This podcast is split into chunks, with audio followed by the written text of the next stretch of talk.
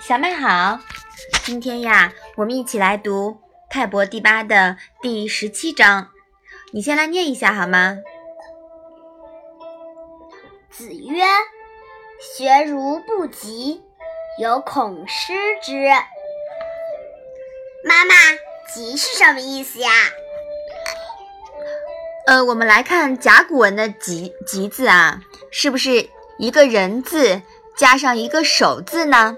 嗯，所以说呀，甲骨文的字形呢，表示后面的人赶上来，用手抓住前面的人。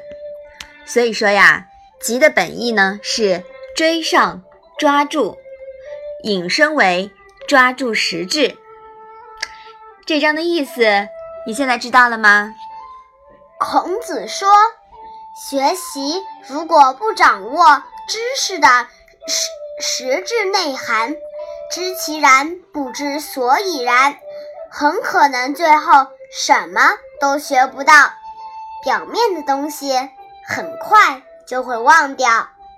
嗯，好的。宋代的周敦颐呀，在《通书文辞》这篇文章里面说：“文所以载道也。轮圆视而人弗庸。”图是也，况须车乎？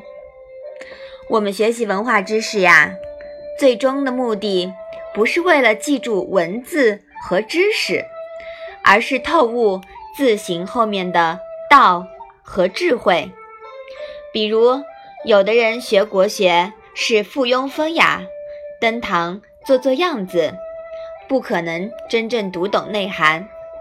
而我们如果沉下心来，启发式的教学，真正读懂文字后面的内涵，则相当于既登堂又入室了。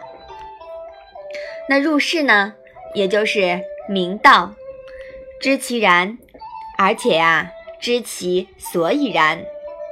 文字和表面的东西无法永恒，总有一天呀会失传，而道的内涵呢？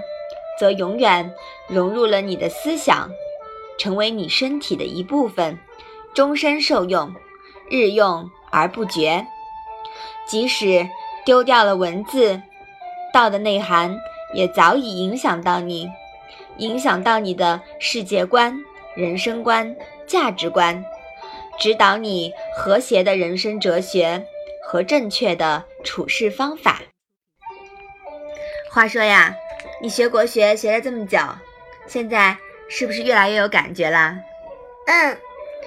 那么知其所以然，掌握其精髓后，你就有了创新思维，可以灵活应用，防止陷入教条主义、东施效颦。当人们对你特立独行的思想和行事方式刮目相看时，就说明你已经。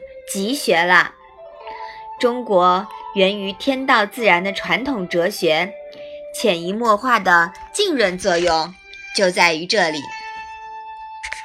要做到集学呀，第一呢，要温故而知新，学会以己为师；第二啊，要学而时习之，实践出真知。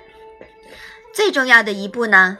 是要做到君子不器，要先成器再化气，成器难，化气啊更难。